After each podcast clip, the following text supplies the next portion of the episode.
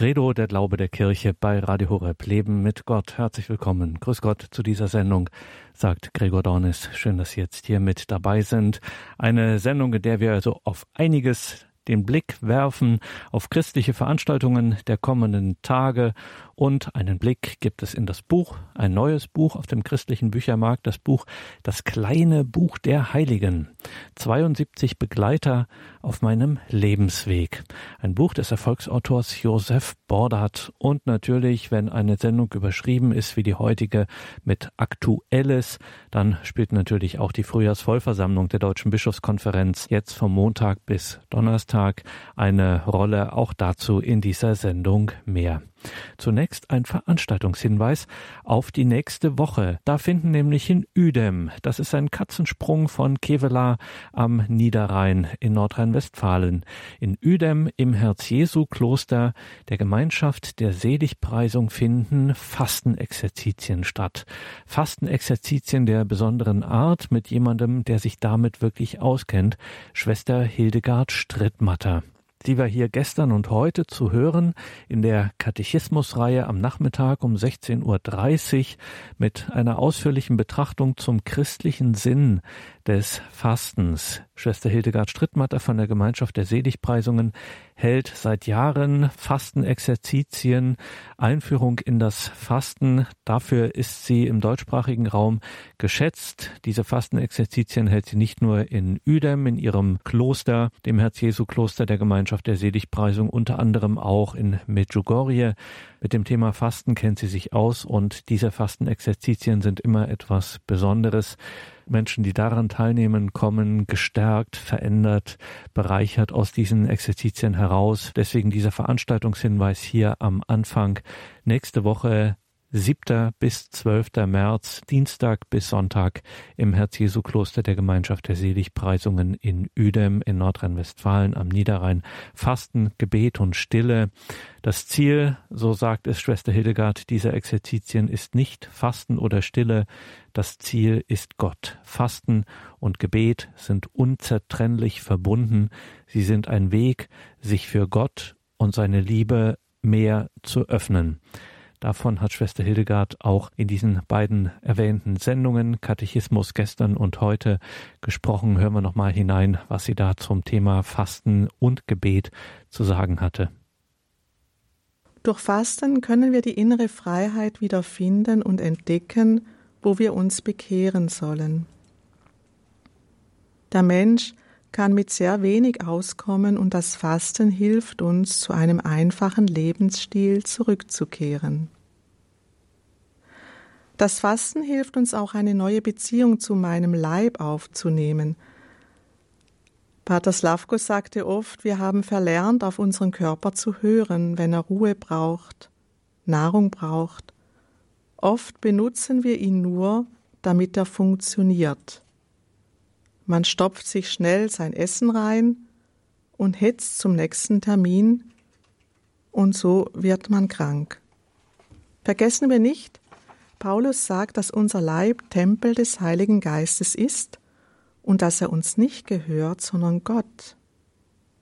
Wir sind von Gott erkauft durch sein kostbares Blut. Wir sollten verantwortlich mit dem Leib umgehen und auf unsere Gesundheit und auch Grenzen achten. Es geht also nicht um ein Leistungsdenken im Fasten, sondern um eine Aszese. Das gehört auch zum fünften Gebot, das Leben zu schützen, auch das eigene. Die Körperpflege, die Ernährung und der Schlaf sind wichtig, für ein ausgeglichenes Leben und das Fasten hilft für die Gesundheit. Wir sind kein Computer, der immer nur funktionieren kann und muss. Auch es gibt die verschiedenen Lebensphasen, wo man auch darauf achten muss. Die geistigen Auswirkungen des Fastens. Es geht nicht um eine nur äußere Übung, sondern um ein Fasten mit dem Herzen, eine Herzenshaltung. Die Heilige Schrift betont sehr diese innere Herzenshaltung und auch die konkreten Taten der Nächstenliebe, die das Fasten begleiten müssen. Und die Bibel kritisiert scharf eine heuchlerische Einstellung beim Fasten. Das Fasten ist nur ein Mittel, aber darf nie das Ziel sein. Das Ziel ist die Begegnung mit Gott und die Veränderung unseres Herzens, dass wir mehr lieben und den anderen annehmen, so wie er ist, und ihn lieben. Wir können nicht den anderen ändern, unser Freiraum ist nur, dass wir uns ändern können. Und eine Gefahr auch heute, die ich sehe, ist, dass man ja auch die Gesundheit vergötzt. Die Gesundheit soll man natürlich nicht vergötzen, sondern wir sollen verantwortlich mit unserer Gesundheit umgehen, aber dass Gott an erster Stelle ist. Der spirituelle Nutzen, das Gebet, man betet besser. Der heilige Petrus Chrysologus sagt, die Seele des Gebetes ist das Fasten. Das Fasten wird uns als ein Mittel empfohlen, neu Freundschaft mit dem Herrn zu schließen, sagt Papst Benedikt.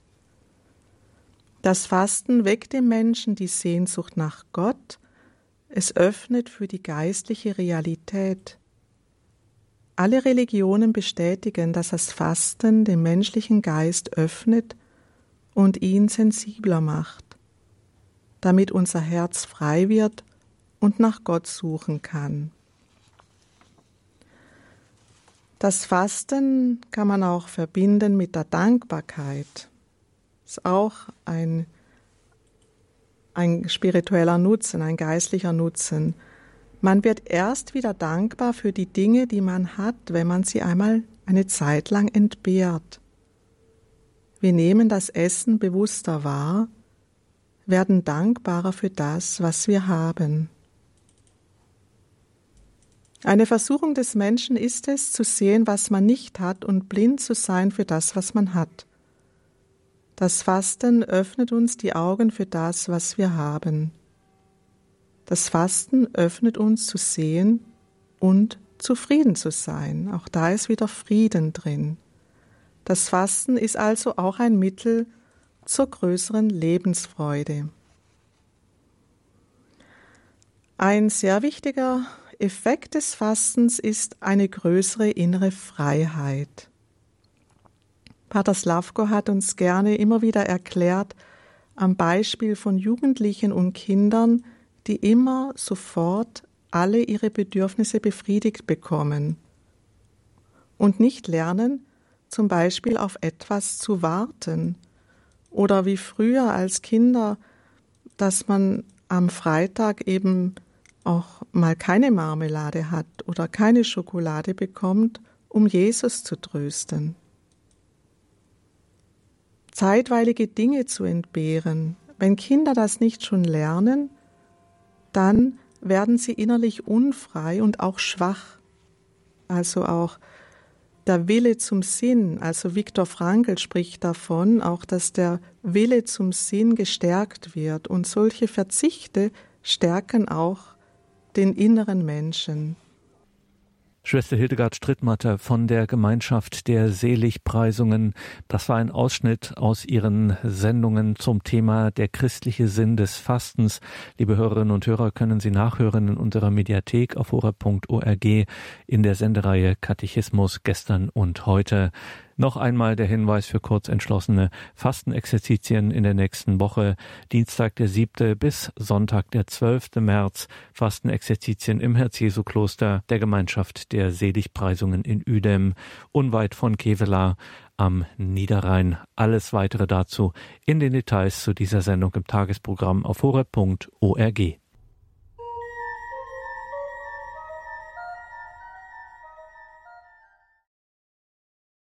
Das ist die Credo-Sendung bei Radio Horeb Leben mit Gott. Werfen wir nun an dieser Stelle einen Blick in ein neues Buch auf dem christlichen Büchermarkt. Das machen wir ja immer wieder mal an dieser Stelle. Josef Bordat, der Erfolgsautor, Philosoph, Ingenieur, Dr. Josef Bordat hat mit seinem neuen Buch Das kleine Buch der Heiligen 72 Begleiter auf meinem Lebensweg, eine sehr persönliche Liebeserklärung, kann man sagen, an Heilige und Heiligkeit publiziert. Ich hatte Gelegenheit, Josef Bordert in Berlin zu treffen und mit ihm über sein neues Buch zu sprechen. Josef Bordert, das kleine Buch der Heiligen. 72 Begleiter auf meinem Lebensweg. Josef Bordert, an heiligen Büchern mangelt es äh, der Kirche, nun weiß Gott nicht. Heiligen Bücher hat fast jeder im Regal. Äh, warum jetzt noch ein weiteres Buch in dieser ja, endlosen Reihe von heiligen Büchern?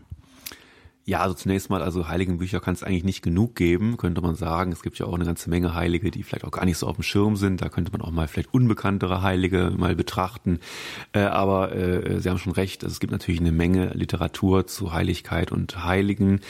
Äh, in meinem Fall ist es eine persönliche Lebensbetrachtung, äh, die letzten 50 Jahre, die ersten 50 Jahre betreffend, wo ich mir also anschaue, äh, wie in meinem Leben Heilige eine Rolle gespielt haben und in welchen Lebensabschnitten bestimmte Heilige vorgekommen sind. Ähm, und das ist dann nochmal ein persönlicher Zugang. Was erwartet mich denn jetzt, wenn ich Ihr Buch aufschlage?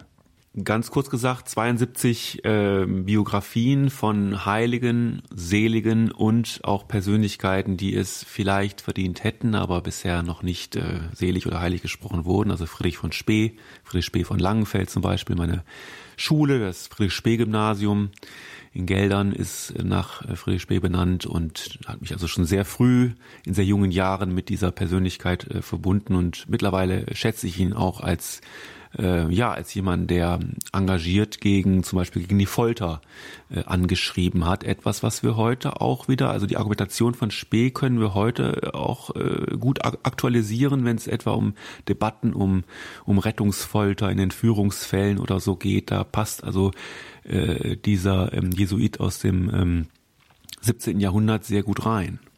Sagt Josef Bordert, Autor des Buches Das kleine Buch der Heiligen, 72 Begleiter auf meinem Lebensweg. Heilige, heilig sein. Was heißt das eigentlich, Josef Bordert? Ja, also heilig ist ja zunächst mal auch ein Begriff, den wir so aus dem Alltag kennen. Also wenn man sagt, äh, die Mittagspause ist mir heilig, dann heißt das eben, die ist wichtig, die ist bedeutungsvoll, die ist etwas ganz Besonderes, die soll sich abheben vom Rest des Tages und da möchte ich auch nicht gestört werden. Das hat irgendwie, ist ein geschützter Raum. Ähm, äh, Heiligkeit äh, hängt so ein bisschen damit zusammen, wichtig, besonders, ja, äh, aber für die katholische Kirche, für die Heiligkeitsbegriff der katholischen Kirche sind drei äh, Kriterien quasi ähm, entscheidend. Die Tugendhaftigkeit der Person, der Zeugnischarakter des Lebens, der dann eben bis zum Blutzeugnis, dem Martyrium gehen kann und äh, die Wundertätigkeit. Da sind wir bei drei ganz entscheidenden Kriterien, also die Tugendhaftigkeit, das Zeugnis, das Martyrium und die Wundertätigkeit. Das spielt ja auch für die Kirche eine äh, gewisse Rolle, wenn sie festlegt, sage ich mal, wenn sie feststellt, dass jemand tatsächlich eine Heilige, ein Heiliger auch so genannt werden darf, äh, dass man sie, die Gläubigen sie anrufen können, sie verehren können, diese Heiligen. Und da widmen Sie in Ihrem Buch, das kleine Buch der Heiligen, widmen Sie eingangs einen doch ausführlichen Abschnitt, wo Sie das mal gründlich und ausführlich erklären, wie die Kirche zu dieser Feststellung kommt. Wir können davon ausgehen, das ist ein Heiliger, eine Heilige. Äh, vielleicht können Sie hier noch mal kurz andeuten, wie die Kirche da vorgeht. Ja, es ist in der Tat ein etwas ähm, kompliziertes Verfahren, deswegen brauchte ich auch ein paar Seiten, um das mal darzulegen. Ähm, das beginnt dann tatsächlich ja mit dem Verdacht, eine Person könnte vielleicht äh, im Ruf der Heiligkeit stehen. Das beginnt dann eben so auf äh, diözesaner Ebene. Es gibt dann einen Sachverständigen, einen Postulator, der eben Nachforschungen zu der betreffenden Person anstellt. Und wenn sich quasi der Verdacht erhärtet, also wenn das Ergebnis positiv ausfällt, dann ist diese Person eine Kandidatin oder ein Kandidat äh, für die Heiligsprechung oder Seligsprechung. Und dann eröffnet der äh, Bischof formell das Verfahren, in dem dann äh, zunächst einmal die Schriften geprüft werden und Zeugen befragt werden. Also ähm, sowohl ähm, sozusagen Personen, Zeugen wirklich befragt werden oder eben auch Quellen als äh, Zeugnisse herangezogen werden, äh, mit dem Ziel, sozusagen etwas über die Tugendhaftigkeit der Person sagen zu können. Idealerweise lassen sich dann auch schon in dieser Phase Menschen finden, die auf die äh, Fürsprache, auf die Fürbitte äh, der Kandidatin und des Kandidaten eben eine, eine Heilung etwa erfahren haben, also wo dann die Wundertätigkeit sich schon zeigt. Das ist aber nicht zwingend. Auch das Martyrium ist jetzt nicht ähm, ähm sozusagen ähm, äh, zwingend.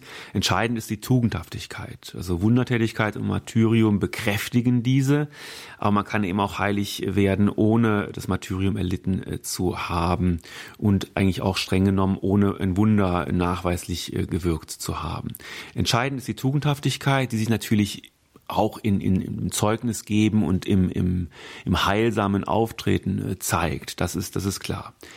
Ähm, dann wird also geforscht und es werden also ähm, Fakten zusammengetragen über die Person und wenn also diese Nachforschungsergebnisse insgesamt geeignet sind, die Heiligkeit der äh, betreffenden Person zu belegen, dann geht der ganze Vorgang nach Rom an die äh, Kongregation äh, für die Heiligsprechungen der römischen Kurie und dort wird dann nochmal ein Gutachten erstellt, was also quasi die Ergebnisse nochmal zusammenfasst. Ähm, und äh, dann gibt es ein neunköpfiges Theologengremium, das dieses Gutachten jeweils über, also die einzelnen Theologen müssen dieses Gutachten nochmal überprüfen ja, und dann wird quasi abgestimmt und die Kandidatin, der Kandidat braucht also eine Zweidrittelmehrheit, also sechs von neun Theologen müssen tatsächlich die Heiligkeit nach den genannten Kriterien bejahen. Ähm, dann ist es aber immer noch nicht so weit. Dann muss sozusagen noch einmal die Hauptversammlung der Kongregation darüber entscheiden, ob dem Papst denn der Vorschlag gemacht werden soll, die Person selig oder heilig zu sprechen.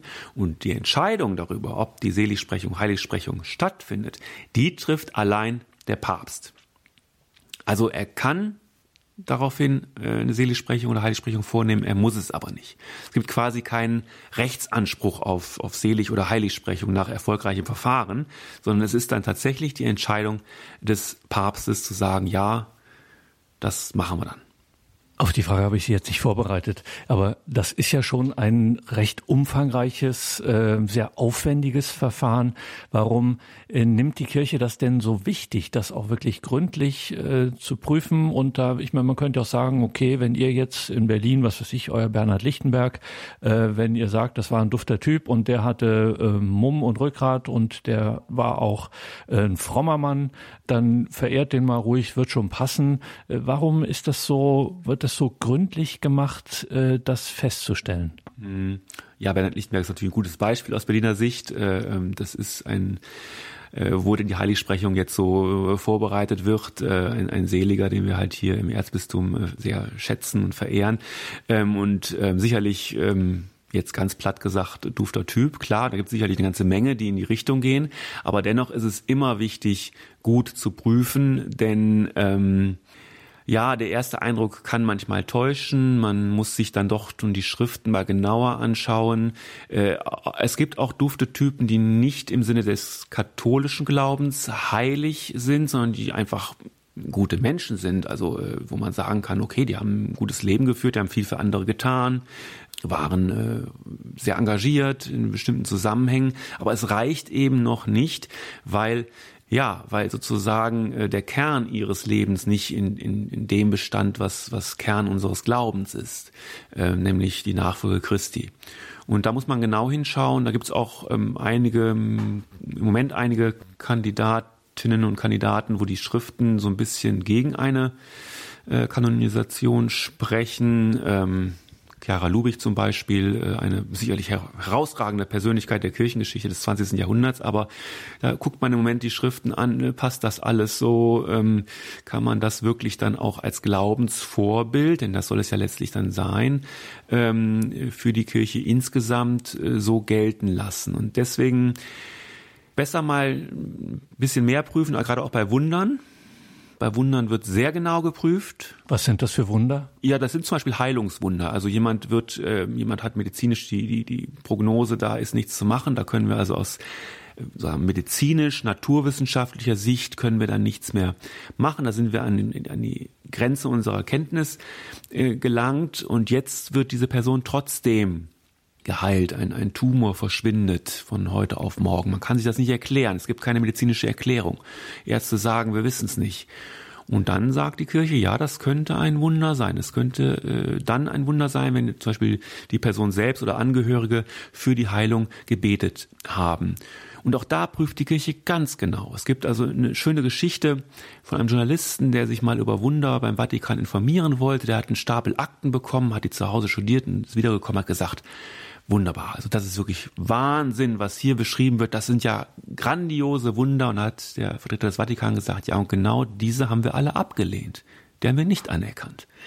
Ja, also die Hürde ist sehr hoch und es wird genau geprüft. Es gibt also auch Mediziner, die das also ähm, prüfen und ähm, damit sozusagen auch nicht der Vorwurf im Raum steht, hier sind Gefälligkeitsgutachten und irgendwelche ähm, ja, zu schnellen Heiligsprechungen, da muss man eben auch ähm, sehen, dass vielleicht auch manchmal da ähm, zu schnell ähm, gehandelt wird. Also der Rekordhalter ist, glaube ich, Franz von Assisi, bei dem hat man, glaube ich, nichts dagegen. Er ist ungefähr zwei Jahre nach seinem Tod heilig gesprochen worden. Bei ähm, dem heiligen Papst Johannes Paul II. ist es ja so, dass jetzt so ein paar ähm, Dinge aufkommen, wo man eigentlich ähm, die Frage stellt, ja, warum ist das in diesem Verfahren nicht sorgfältig geprüft worden? Ja, also besser mal ein Jahr länger Akten studieren, als dann vielleicht eine Person heilig äh, zu sprechen, die am Ende vielleicht sich als ja in einigen Punkten vielleicht doch nicht so tugendhaft erweist. Und darüber sprechen wir gleich auch noch nach der Musik, muss man dazu sagen, Josef Bordat, wer nicht heilig gesprochen ist, egal wer, das heißt noch lange nicht, dass er nicht auch heilig oder selig ist. Ne? Also das muss man auch immer noch dazu sagen. Ja.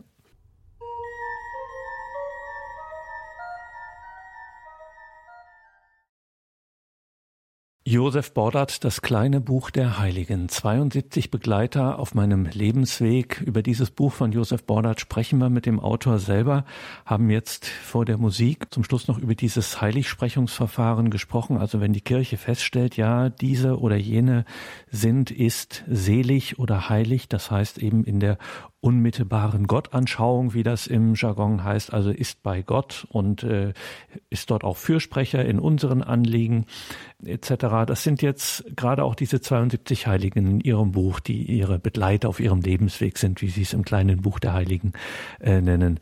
Das sind schon besondere Menschen, das sind auch herausragende Menschen. Man wird auch von ihnen, gerade auch durch die Schilderung, durch ihren Lebensbezug, da wirklich sehr lebendig äh, mitgenommen. Man lernt richtig, also man bekommt 72 neue Freunde, wenn man sie bis dahin noch nicht gekannt hat, äh, wenn man ihr Buch liest.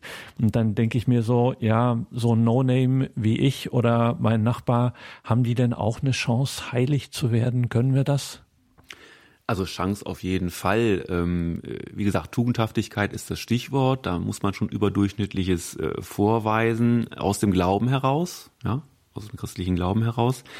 Umgekehrt glaube ich nicht, dass es funktioniert, dass man sich also vornimmt, ich will jetzt heilig werden, was muss ich dafür tun? Also eine To-Do-Liste, um heilig zu werden, das ist, glaube ich, problematisch. Und man weiß also auch bei vielen Heiligen, dass sie sich selber gar nicht für so heilig gehalten haben. Also dass sie immer sehr, ähm, ja, auch sehr selbstkritisch waren, demütig, würden wir dann sagen. Und ich glaube, das ist der Weg. Das Gleiche gilt auch fürs Martyrium. Auch das, äh, es muss erduldet werden, aber es darf nicht sozusagen äh, ähm, gesucht werden. Also wenn ich jetzt aktiv in ein Krisengebiet fahre und mich dort eben äh, da äh, entsprechenderweise provokativ verhalte, nur um eben dann vielleicht an Leib und Leben Schaden zu nehmen, um dann als Märtyrer zu gelten, äh, das ist nicht der Weg. Das ist nicht der Weg, äh, den ein, ein, eine Heilige oder ein Heiliger geht, sondern das ist ein Weg der Bescheidenheit, der Demut äh, und des, des äh, christlichen Glaubens, der dann am Ende äh, in, der, in der Sicht der Nachwelt dann zu dem Titel heilig oder selig führt. 72 Heilige auf ihrem Lebensweg, das ist eine ganze Menge an Begleitern. Das ist natürlich eine gemeine Frage, das ist mir schon klar. Trotzdem sind natürlich alle diese 72 Heiligen in ihrem kleinen Buch der Heiligen Josef Bordat wichtig, aber ich denke mal schon, es gibt schon so die einen oder den anderen Favoriten unter diesen 72. Ja, ich habe mal ein bisschen nachgedacht und da sind mir drei eingefallen. Also natürlich Josef, mein Namenspatron, äh, der Ziehvater Jesu, äh, der so ganz anders ist als ich. Er hat ja nicht geschrieben, nicht gesprochen, äh, von ihm ist nichts überliefert. Als Publizist sieht man das natürlich anders, wenn man da nicht äh, aktiv in die Öffentlichkeit geht mit Positionierungen, dann, dann äh, funktioniert das nicht mit dem Job. Trotzdem oder gerade deshalb eine, eine für mich auch prägende ähm, heiligen Gestalt. Dann Edith Stein, äh, deren Leben ich sehr bewegend finde und die ich auch philosophisch, äh, als Philosophin sehr zu schätzen weiß, ähm, ähm, die mir sehr viel zu sagen hat. Ähm, und auch die, die katholische äh, Studierendengemeinde in Berlin ist nach Edith Stein benannt, die fusionierte 2004 zusammengeschlossene äh, äh, Gemeinde der Hochschulen. Das ist dann nochmal ein besonderer, äh, ähm, besondere Persönlichkeit.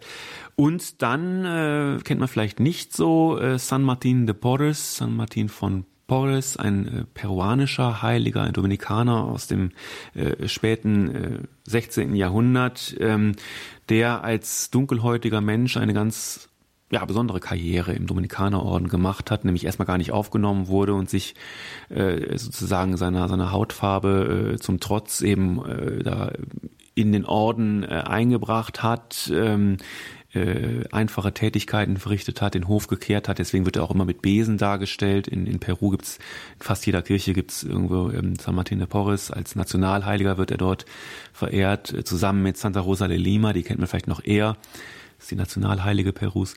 Ähm, ja, und, und dieser Mensch äh, beeindruckt mich. Äh, es gibt auch viele Wunder. Ähm, Legenden, die sich um ihn ranken, wo er sich also auch so mit bei den bei den weißen Dominikanern mit äh, quasi da ähm, die, die, die weißen Mitbrüder also überzeugt hat, dass er vielleicht doch äh, ein richtiger Dominikaner sein könnte, was er da alles so getan hat, seine seine Haltung gegenüber den Tieren, seine Haltung gegenüber Menschen, also im karitativ ähm, und ähm, im, im kurativen Bereich gearbeitet, er hatte so viel für die für die, ähm, heute würde man sagen, Marginalisierten in, in, in Peru getan und ähm, ist wirklich eine, eine interessante äh, ähm, Persönlichkeit, ähm, ein interessanter Heiliger, der hier in Europa gar nicht so auf dem Schirm ist. Hier kennt man natürlich äh, den heiligen Martin von Tours, der ist, ähm, ist ja der, der 11. November und ähm, äh, San Martin de Porres ist ähm, am Anfang November, also die sind beide im November, aber das sind zwei wichtige Martins, beide auf ihre Weise, beide in ihren, in ihrer Region. Ja, das sind so die, die drei, die mir jetzt also dazu eingefallen sind.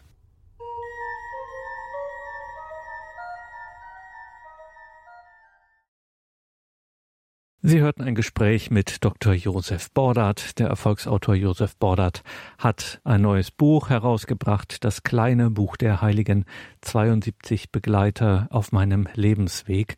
Liebe Hörerinnen und Hörer, versteht sich von selbst, dass wir das verlinkt haben in den Details zu dieser Sendung im Tagesprogramm auf horeb.org und auch unser Hörerservice weiß Bescheid, wenn Sie sich dafür interessieren. Vielleicht suchen Sie auch noch ein Geschenk zu Ostern oder ähnliches, dann kann Ihnen der Hörerservice natürlich auch gern Auskunft geben zu diesem neuen Buch von Josef Bordat, das kleine Buch der Heiligen, 72 Begleiter auf meinem Lebensweg.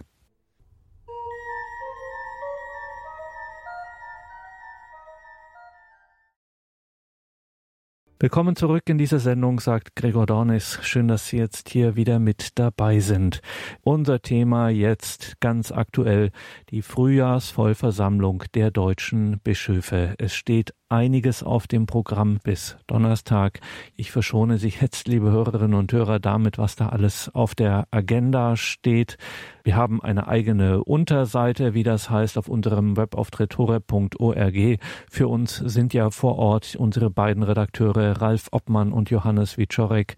Die beiden bringen uns hier jeden Tag im aktuellen Programm auf den neuesten, auf den aktuellen Stand. Sie führen Gespräche und Interviews mit den Bischöfen bei der Frühjahrsvollversammlung der deutschen Bischöfe. Deswegen herzliche Einladung, sich das anzuschauen.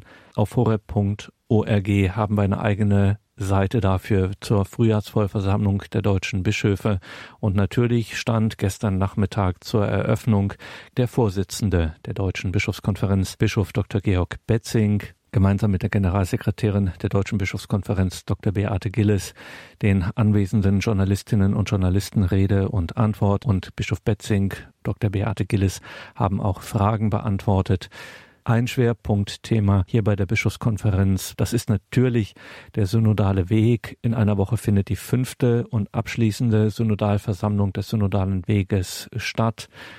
Es gab da einige Verwerfungen in der jüngeren Zeit. Wir erinnern uns, der geplante sogenannte synodale Rat, der sozusagen dieses Format synodaler Weg in institutionelle Ratsstrukturen bringen möchte. Da hat Rom gesagt, das möchten wir bitte nicht.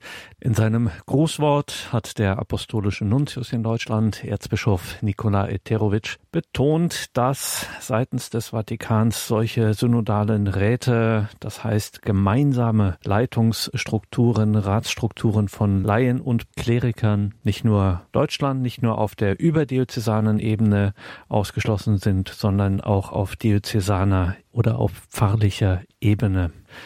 Dennoch wird es jetzt erstmal, das ist die Beschlusslage, einen sogenannten synodalen Ausschuss geben, der ursprünglich diesen synodalen Rat vorbereiten soll. Man wird schauen, wie das jetzt genau vonstatten gehen wird. Bischof Betzing hat jetzt einen Brief nach Rom geschickt. Man weiß noch nicht genau, was drin steht. Bischof Betzing hat aber zugesichert, dass er diesen Brief veröffentlichen wird. Morgen gibt es einen Studientag bei der Frühjahrsvollversammlung der Deutschen Bischofskonferenz, die jetzt vom Montag bis Donnerstag in Dresden stattfindet. Die deutschen Bischöfe tagen in Dresden jetzt vom Montag bis Donnerstag.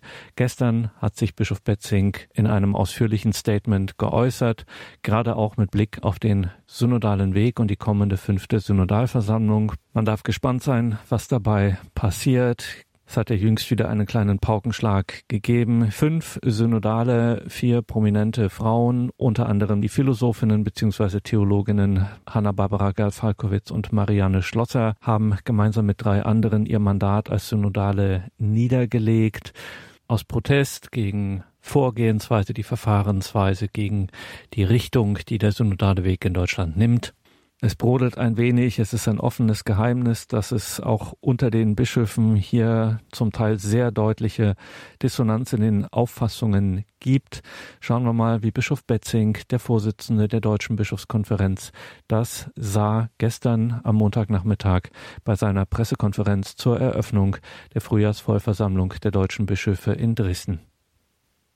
Es gehört auch dazu, ähm, dass wir dann in der nächsten Woche äh, miteinander ähm, den synodalen Ausschuss auf den Weg bringen. Sie wissen, Synodalität endet nicht für uns mit dem synodalen Weg, sondern sie soll weitergehen. Ähm, dazu haben wir, weil die Form und die konkrete Gestalt äh, dieses äh, synodalen Rates noch nicht klar ist, einen synodalen Ausschuss gegründet, der drei Jahre Zeit hat, wirklich intensiv zu beraten, was Synodalität im katholischen Kontext heißt, wie wir etwas aufstellen können, das dem Kirchenrecht entspricht und die ähm, Autorität eines Bischofs in seiner Diözese eben nicht schwächt oder relativiert, sondern stärkt. Das wird die Aufgabe sein. Dieser synodale Ausschuss besteht nach Beschlusslage aus den 27 Diözesanbischöfen, aus 27 Delegierten des Zentralkomitees deutscher Katholiken, die bereits benannt sind, und weiteren 20 Personen, die wir wählen werden aus einem Wahlbuch, das mittlerweile schon alle äh, Synodalen haben. Wir haben ähm, in der Zwischenzeit, das wissen Sie ja, eine klare ähm, ähm, Aussage der drei Kardinäle bekommen, was den synodalen Rat betrifft, als Folge des ähm, in Rom eröffneten Gespräches. Ich sage es sehr deutlich, wir hatten in Rom beim interdikasteriellen Gespräch vereinbart, dass wir miteinander im Gespräch bleiben. Insofern sind Briefe immer schwierig. Der Brief war provoziert durch fünf unserer Kollegen, meiner Kollegen, die eine Anfrage gestellt haben in Rom und daraufhin kam die Antwort, dass weder die Synodalversammlung noch die Bischofskonferenz berechtigt sei, einen synodalen Rat einzurichten. Ich habe in der vergangenen Woche geantwortet den drei äh, Kardinälen und noch einmal beschrieben, in welchem Prozess wir denn jetzt hineingehen mit dem synodalen Ausschuss und daran erinnert, dass wir uns verständigt hatten, wir bleiben im Gespräch und damit die Gesprächseinladung ähm, sehr herzlich angenommen. Wir sind jederzeit kurzfristig bereit, nach Rom zu gehen und dort die Gespräche fortzusetzen, die wir in dem interdikasteriellen Treffen miteinander aufgenommen haben. Ich will auch sagen, synodaler Weg, es ist nicht so, als ob alles in der Schwebe sei oder unklar oder von Rom blockiert. Das stimmt ja einfach nicht, sondern äh, zum synodalen Weg und seinen Aufträgen ähm, zählte auch sehr stark forciert und unterstützt durch die Initiative Out in Church, die ja vor genau einem Jahr sich gegründet hat. Wir haben es geschafft, das Arbeitsrecht der katholischen Kirche grundlegend zu verändern. Wir haben eine neue Grundlegung des kirchlichen Arbeitsrechts und seit äh, der letzten äh, Versammlung des Ständigen Rates auch eine neue Musterordnung für die sogenannte Missio-Ordnung. Das sind die Bedingungen und die Beschreibung dessen, was notwendig ist, wenn eine Frau, ein Mann ähm, den Dienst des Religionslehrers, der Religionslehrerin oder eines pastoralen Berufes aufnimmt, also im Auftrag des Bischofs und der Kirche dort unterwegs ist. Ich finde, das ist ein ganz starkes Stück, das uns gelungen ist, weil der synodale Weg auch diese Frage sehr stark ventiliert und eine Beschlussfassung diesbezüglich auch äh, vorgelegt hat. Herr Erbacher. Ich komme noch mal kurz zurück zu dem Briefverkehr, der ja sich jetzt wieder intensiviert, nachdem Sie jetzt eine Antwort schreiben. Wäre es nicht einfach besser, hinzufahren und zu reden? Ich habe den Eindruck, es sind wieder fast vier Monate verstrichen und man schreibt sich nur Briefe. Also es sind, also es sind drei Monate verstrichen und das Briefeschreiben war nicht vorgesehen. Äh, das kam jetzt äh, wirklich eher aus dem Off und meine Antwort ist nur, ist ein einseitiger Brief, der sagt, lasst uns reden. So haben wir es vereinbart. Ich finde das auch. Haben Sie schon einen Termin angegeben, wann Sie da stehen? Jederzeit nach der fünften Vollversammlung. Herr Strack nochmal. Da kommt das Mikro. Herr Bischof Betzing, mittlerweile sind fünf Delegierte beim synodalen Weg ausgeschieden. Ähm, darunter sind vier Frauen, die allesamt seitens der Deutschen Bischofskonferenz nominiert waren. Sie haben überhaupt nur zehn Laien nominiert. 40 Prozent davon gehen. Wie erklären Sie sich das? Also es sind, haben jetzt fünf Delegierte von 230 erklärt, äh, dass sie ihre Mitgliedschaft niederlegen. Auch das wird eine Aufgabe sein hier. Wir werden diese, fünf, diese vier Plätze von der Bischofskonferenz. Der fünfte Platz ist äh, delegiert vom Priesterrat in der Erzdiözese Köln. Wir werden als Bischofskonferenz die vier Plätze äh, nachbesetzen. Also das ist ähm, Respekt vor der Gesamtsynodalversammlung. Sie, die Wahrnehmung ist richtig. Wir haben versucht, als Bischofskonferenz allen Richtungen äh, der katholischen Kirche im synodalen Weg einen Platz zu geben jetzt sagen, ich bedauere das auch, vier äh, Frauen, äh, dass sie diesen Platz nicht gefunden haben, dass sie nicht genügend Gehör gefunden haben, dass sie ähm, den Weg, der jetzt eingeschlagen ist, nicht mitgehen wollen und deshalb ihr Mandat äh, niederlegen.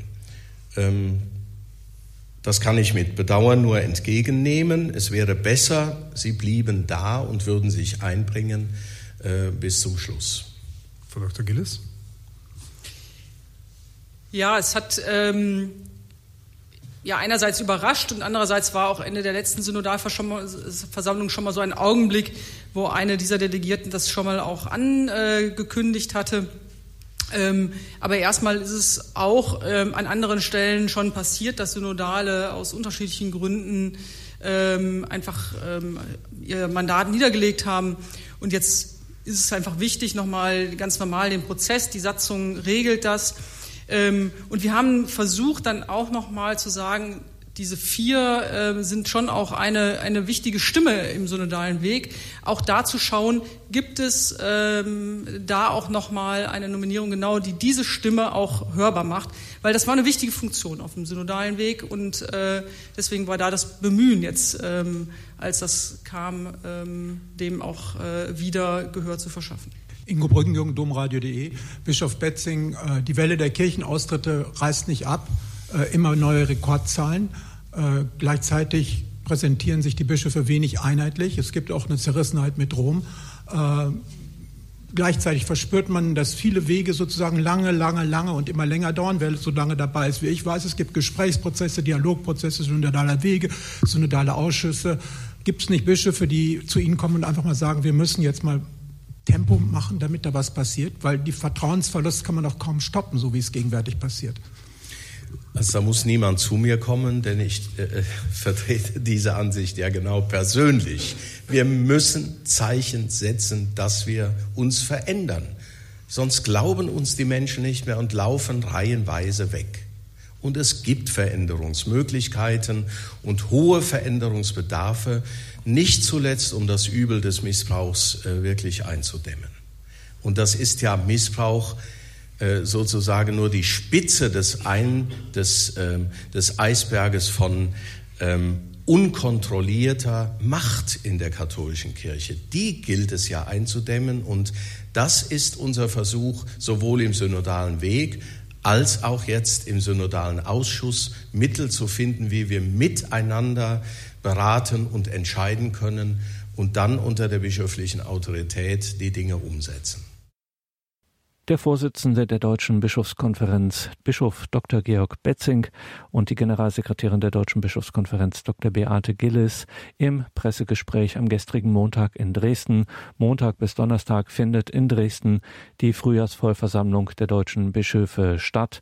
In der nächsten Woche machen sich die Bischöfe dann gemeinsam mit den Synodalen auf den Weg nach Frankfurt am Main zur fünften Synodalversammlung des Synodalen Weges. Entsprechend hat das natürlich natürlich auch am gestrigen Montag hier in diesem öffentlichen ersten Pressestatement zur Frühjahrsvollversammlung der Deutschen Bischofskonferenz eine Rolle gespielt. Und jetzt noch zum Ausklang ein Veranstaltungshinweis. Wir haben mit einem Veranstaltungshinweis begonnen, mit dem Hinweis auf die Fastenexerzitien im Herz-Jesu-Kloster der Gemeinschaft der Seligpreisungen in Uedem in NRW. Und jetzt schauen wir nach Bayern, genauer nach Niederbayern, nach Passau am Freitag, am 3. März um 18 Uhr eröffnet dort im Kulturmodell Passau die Ausstellung Was niemals stirbt, das Leben von Takashi und Midori Nagai, die durch Freud und Leid, durch Krisen und durch die starken, schweren Erfahrungen im 20. Jahrhundert gegangen sind. Midori stirbt 1945, kommt sie ums Leben bei dem Atombombenabwurf auf Nagasaki. Takashi Nagai stirbt auch wenige Jahre später. Man nennt ihn schon bald den Mystiker des Friedens, den Gandhi Japans. Selbst die New York Times veröffentlicht 1951, einen Tag nach dem Tod Takashi Nagais, einen Nachruf auf ihn. Wer waren diese beiden, Takashi und Midori Nagai? Das erzählt in bewegenden Bildern und Zeugnissen diese Wanderausstellung, was niemals stirbt, über das Leben von Takashi und Midori Nagai. Über diese Wanderausstellung in Deutschland haben wir hier in einigen Sendungen schon berichtet. Maßgeblich mitverantwortet wird diese Ausstellung vom Verein Knotenpunkt Begegnung verbindet e.V. in Eichstätt und von der Kulturinitiative Bruchsal und in dem Fall in Passau auch von der Deutsch-Japanischen Gesellschaft in Passau. Um 18 Uhr geht es los im Kulturmodell Passau. Es wird ein Grußwort verlesen von Bischof Dr. Stefan Oster.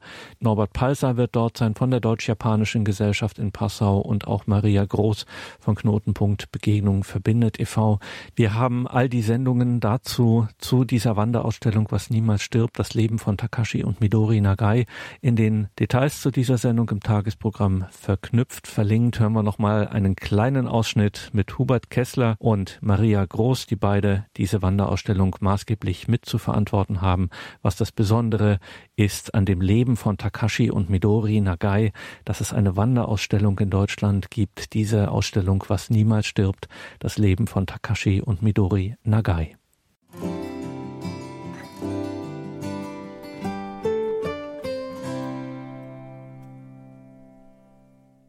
Frau Groß, Herr Kessler, was beeindruckt Sie, Sie beide an Takashi und Midori Nagai?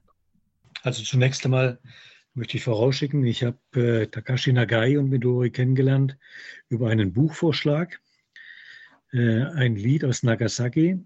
Das war Buch des Monats unter Freunden und das hat mich schon mal berührt.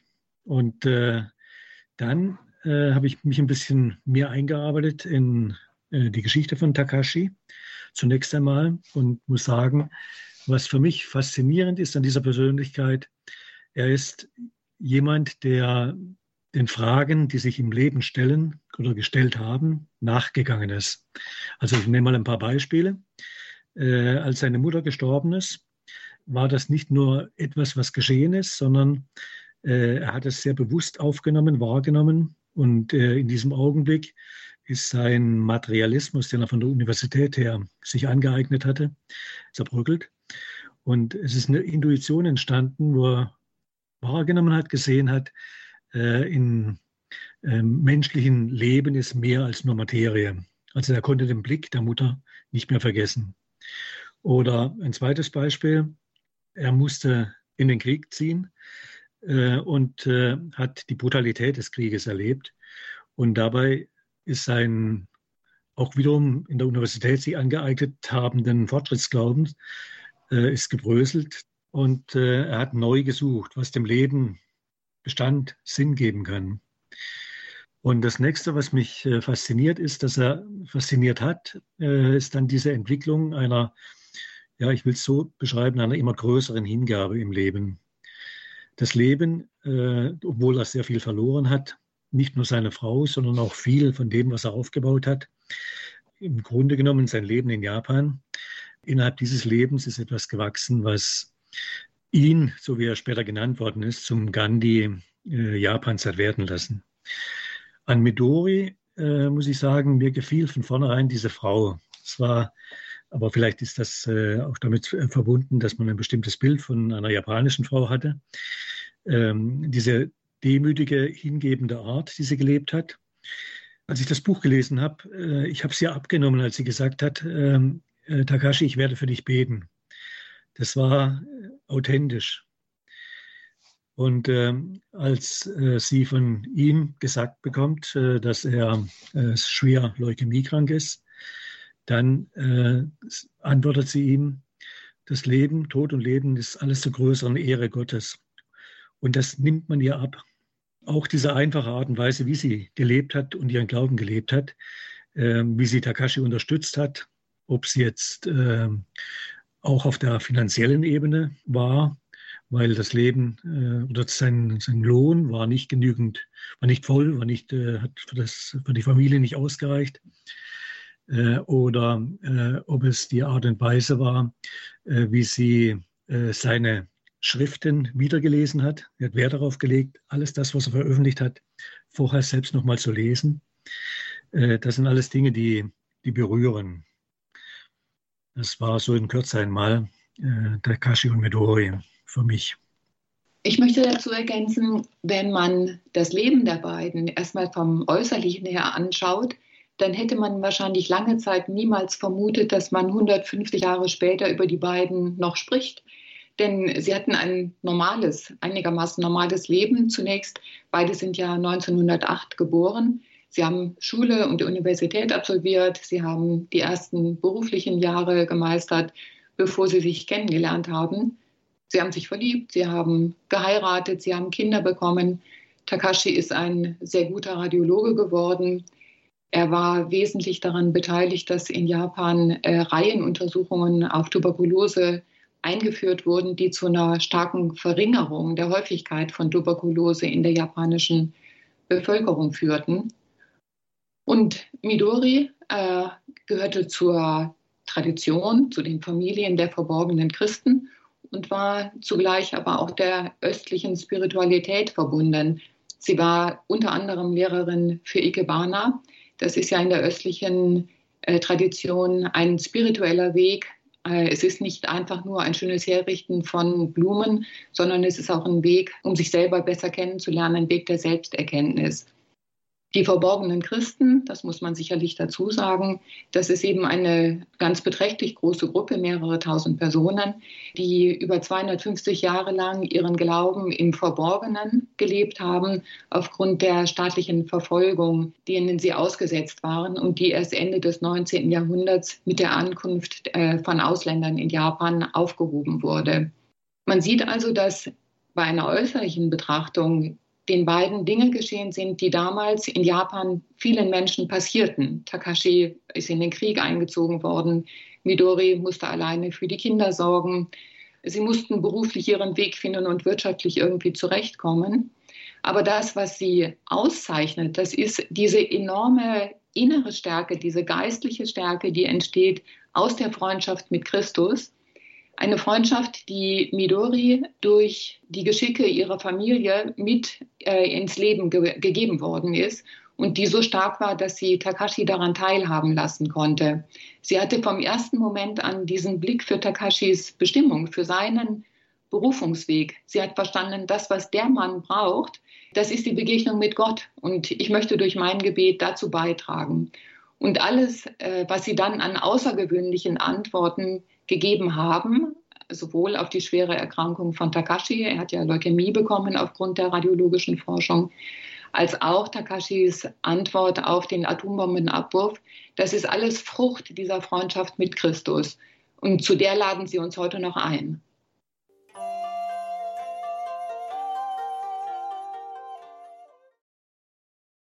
Was niemals stirbt, das Leben von Takashi und Midori Nagai, diese Wanderausstellung, über die wir hier im Programm schon an einigen Stellen berichtet haben. Wo genau, das finden Sie in den Details zu dieser Sendung im Tagesprogramm auf horeb.org. Was niemals stirbt, das Leben von Takashi und Midori Nagai. Diese Ausstellung maßgeblich mitverantwortet von Maria Groß, Knotenpunkt Begegnung verbindet e.V. und Hubert Kessler von der Kulturinitiative Bruchsal. Gerade eben haben wir sie gehört. Diese Ausstellung über das Leben von Takashi und Midori Nagai geht weiter nach Passau. Am Freitag, Freitag 3. März um 18 Uhr ist Eröffnung im Kulturmodell Passau. Herzliche Einladung dorthin. Und damit geht diese Sendung zu Ende. Danke Ihnen allen fürs Dabeisein. Danke für Ihre Verbundenheit mit Radio Horeb, dass Sie uns im Gebet tragen, dass wir diese geistliche Stütze, diesen Schutz durch Ihr Gebet auch haben. Ein herzliches Vergelt's Gott Ihnen allen dafür. Hier folgt jetzt um 21.30 Uhr die Reihe Nachgehört. Alles Gute, Gottes reichen Segen. Wünscht Ihr Gregor Dornis.